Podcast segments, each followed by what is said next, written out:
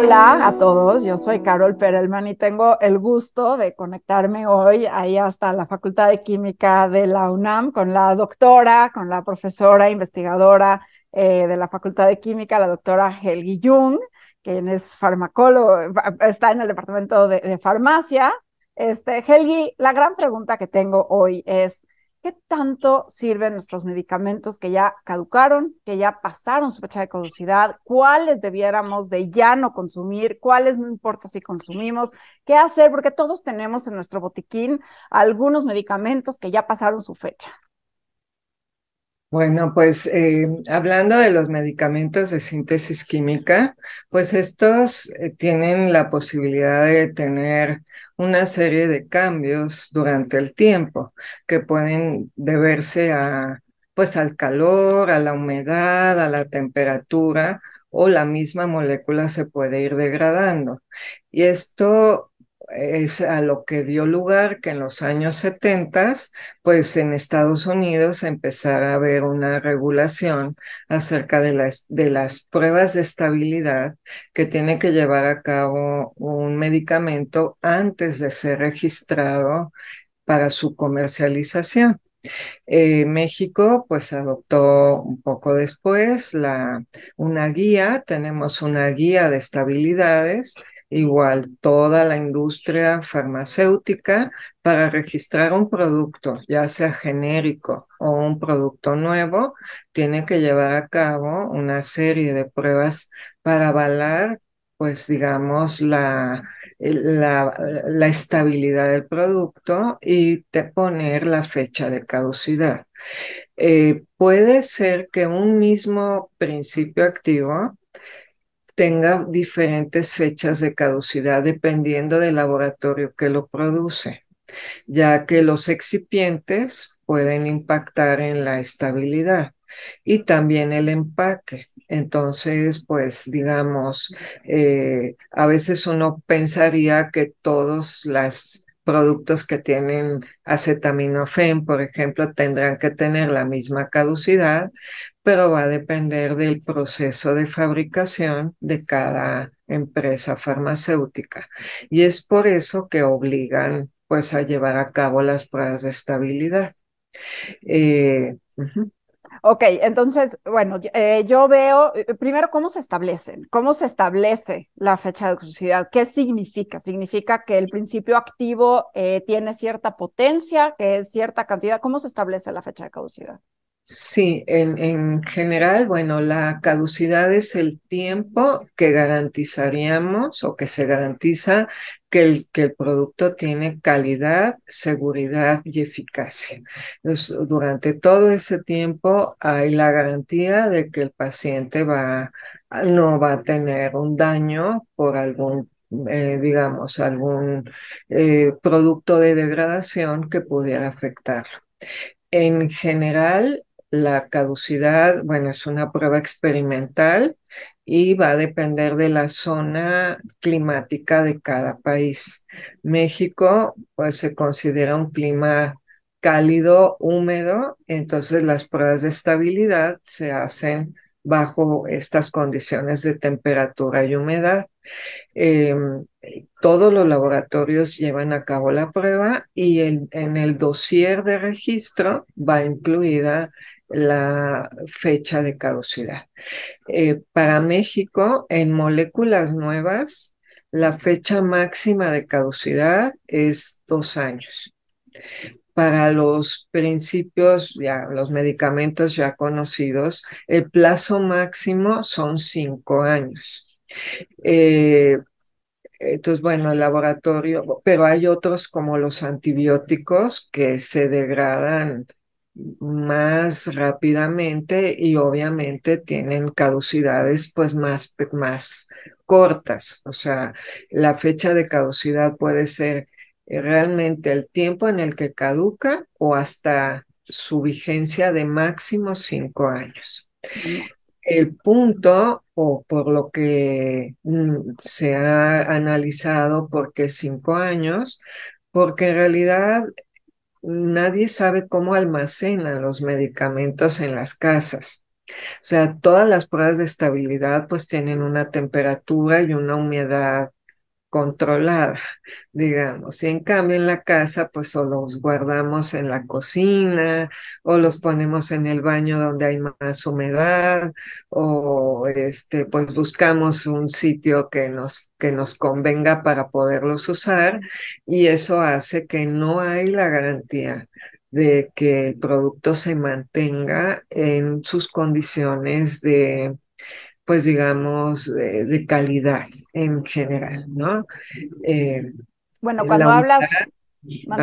No, bueno, e, e, es, es, muy importante lo que estás diciendo, porque no es lo mismo eh, almacenar el medicamento en el refrigerador, como muchas personas lo hacen, incluso cuando no esté indicado, o en el baño, donde hay mayor temperatura y humedad, a ponerlo en un closet con, este, con las condiciones más eh, secas y, que no le impacte la, luz, por ejemplo, la luz solar, ¿no? Entonces, primero hay que guardarlo adecuadamente. Pero, por ejemplo, han habido algunos estudios, me llama la atención uno publicado en el 2012, donde se evaluaron medicamentos y tenían entre 28 y 40 años de antigüedad y el 86% de ellos tenían todavía estabilidad. Entonces, me pregunto, si estamos guardando bien los medicamentos, hablando de los tres variables de calidad, la seguridad, la eficacia y la potencia, ¿no?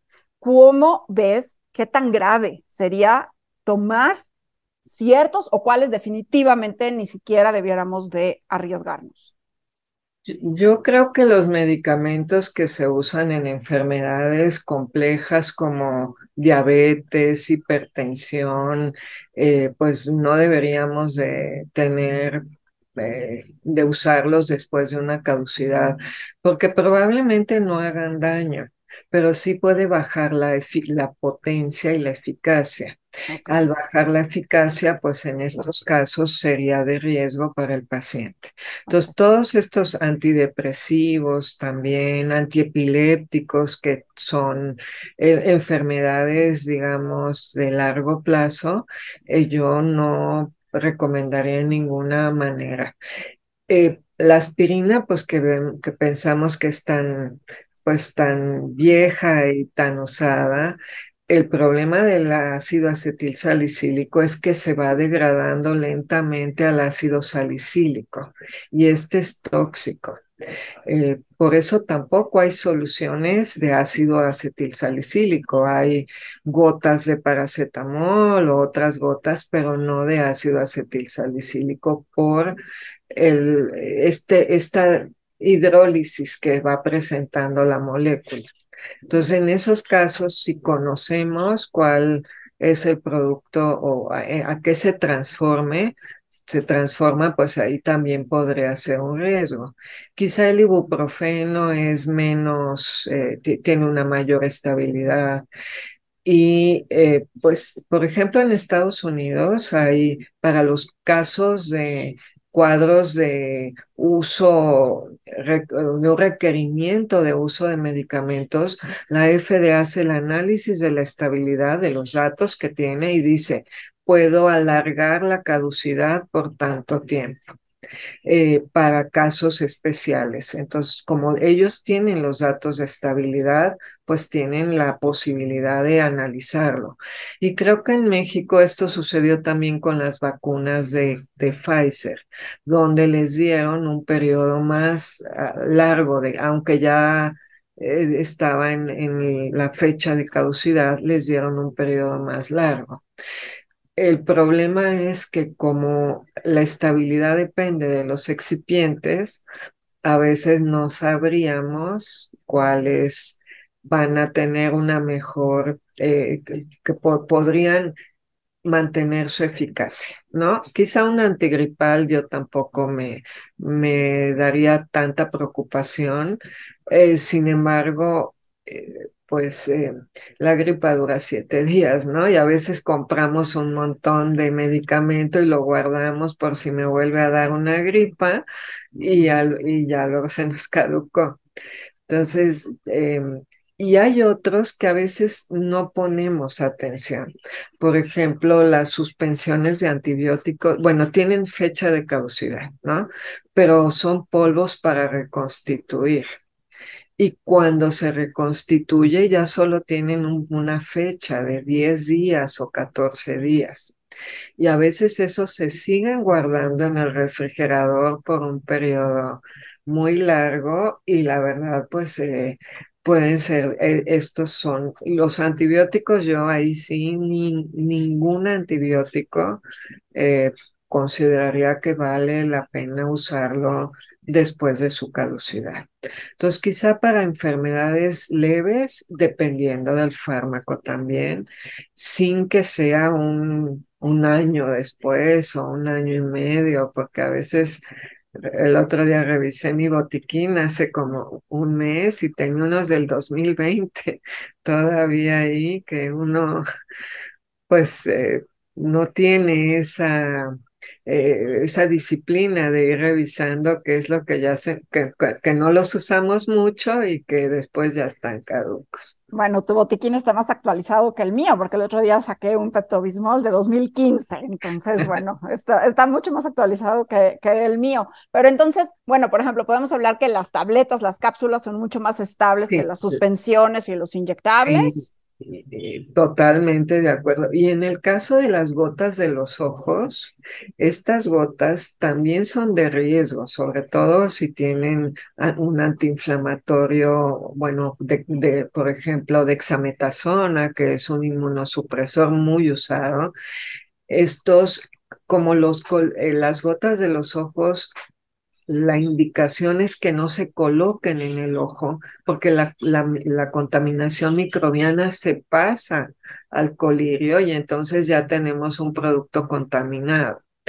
Y en algunos sí dice en el instructivo, una vez que abra el gotero, no lo use después de tanto tiempo.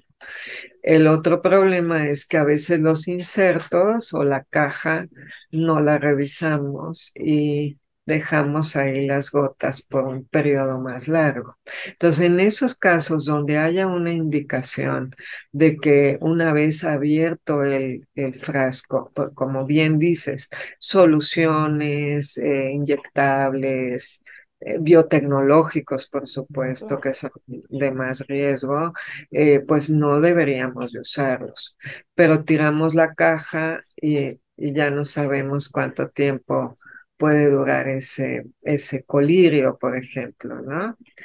Eh, la, las pruebas de estabilidad aplican no solo a los medicamentos, también a los medicamentos herbolarios y a los remedios herbolarios. México pide la, las pruebas de estabilidad para garantizar pues también los productos herbolarios pues pueden ser de riesgo porque forman metabolitos que pudieran ser de riesgo. Y sí, eh, hay otros estudios como el que tú encontraste en el que mencionan que no, que no hubo una pérdida de la potencia. Sin embargo, puede haber eh, cambio de color, eh, puntitos en la tableta, etcétera, que también serían una indicación de una inestabilidad física. Eso es importante también que lo revisemos cuando tomamos un medicamento que al abrir el, blister, en el caso de una forma sólida, pues mantenga el color o las condiciones que habíamos visto inicialmente. Entonces, eso es importante, no nada más la molécula se puede degradar a sustancias que podrían ser potencialmente tóxicas, sino háblanos un poquito del excipiente, porque, bueno, tú y yo entendemos que es un excipiente y la gente que está muy cerca de la formación farmacéutica, pero no creo que sea un término necesariamente este, que comprenda todo el mundo. ¿Qué son los excipientes y por qué es importante y qué es esto de cuánto baste para?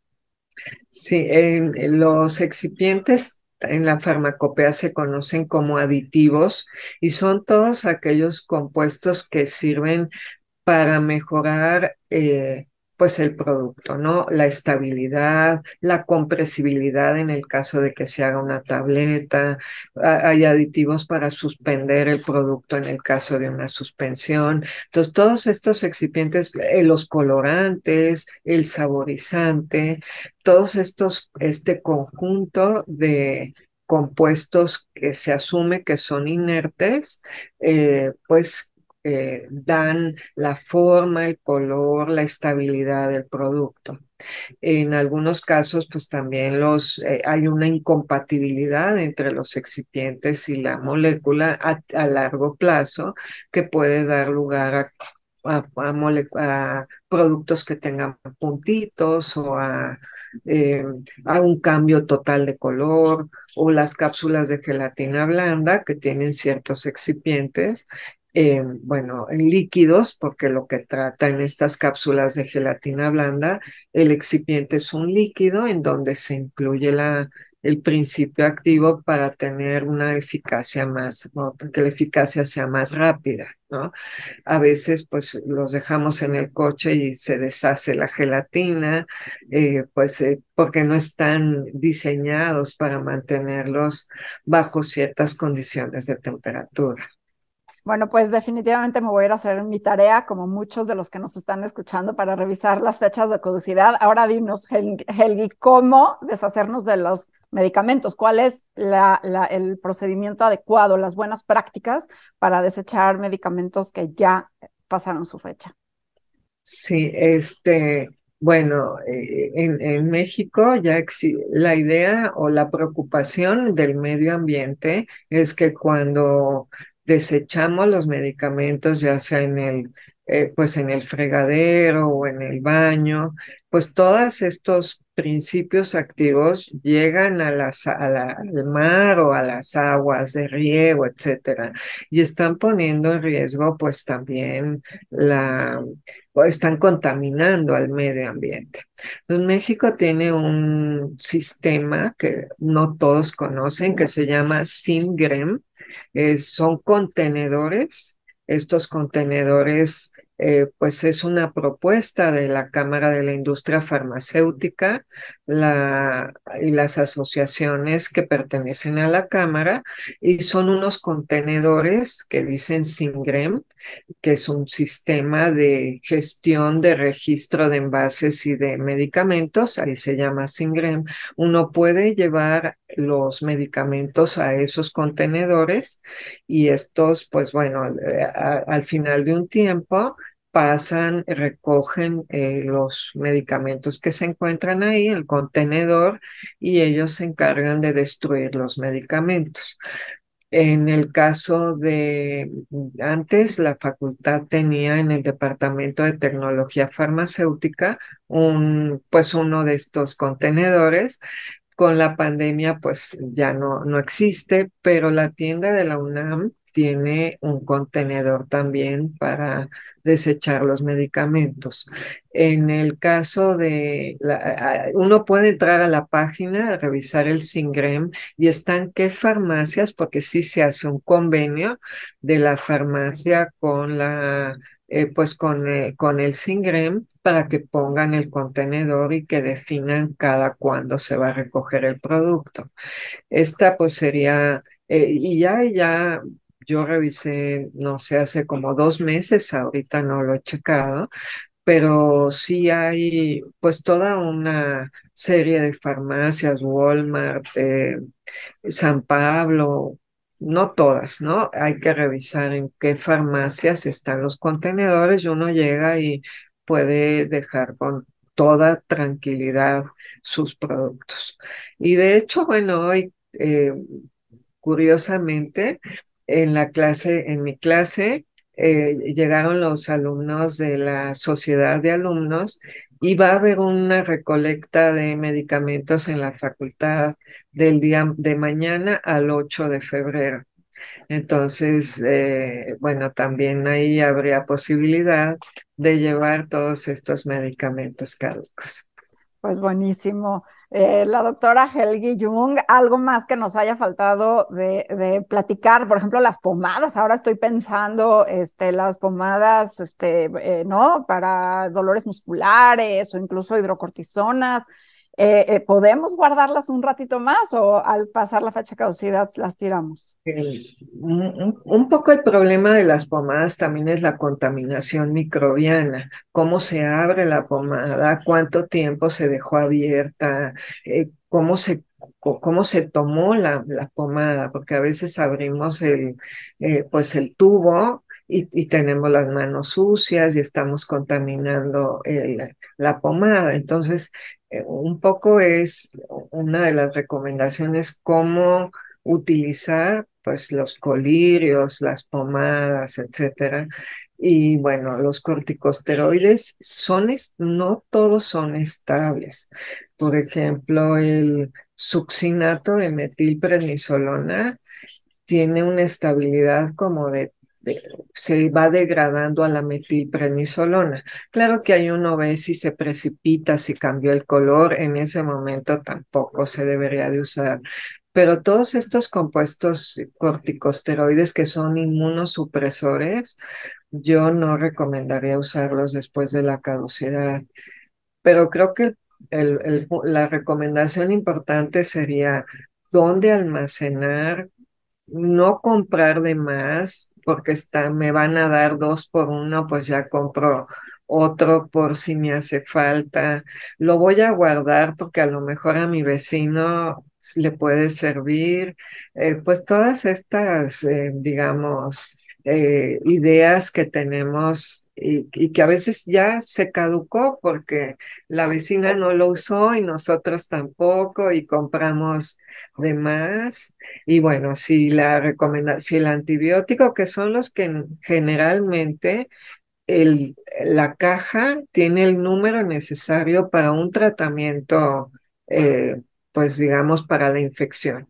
Entonces, si viene 14 eh, cápsulas, por ejemplo, seguro que la, eh, hay que tomarlo, no sé, dos veces al día durante siete días, pues hay que terminar el tratamiento en lugar de, pues de dejarlas guardadas más adelante. Es, a veces ya nos sentimos bien ya no acabamos nuestro tratamiento antibiótico y luego pues vienen problemas de resistencia, ¿no? Entonces, terminar los tratamientos como indica el médico y bueno, guardarlos, como bien dices, pues en un lugar fresco y seco y no no, pero yo les pregunto, ¿dónde lo guardas? Pues en el baño, ¿no? Porque es más fácil ahí, y ahí es donde más probabilidades de degradación hay. Pues ahí está. Heli, ¿algo que nos haya faltado? ¿Algo que quieras decir más? Bueno, pues muy importante. ¿Qué? ¿Algo que tú creas que me haya faltado? No, al contrario, te agradezco el clarificar todo esto, hablar de la importancia de checar qué dicen los envases, qué dicen las cajas, cómo hacer el manejo adecuado, cómo guardarlo de forma adecuada, cómo tomarlo de forma adecuada y luego cómo deshacernos de ellos de forma adecuada. Entonces ahí está. Muchísimas gracias. Te mando un abrazo ahí al departamento de farmacia. Igualmente, Carol, un abrazo. Un abrazo.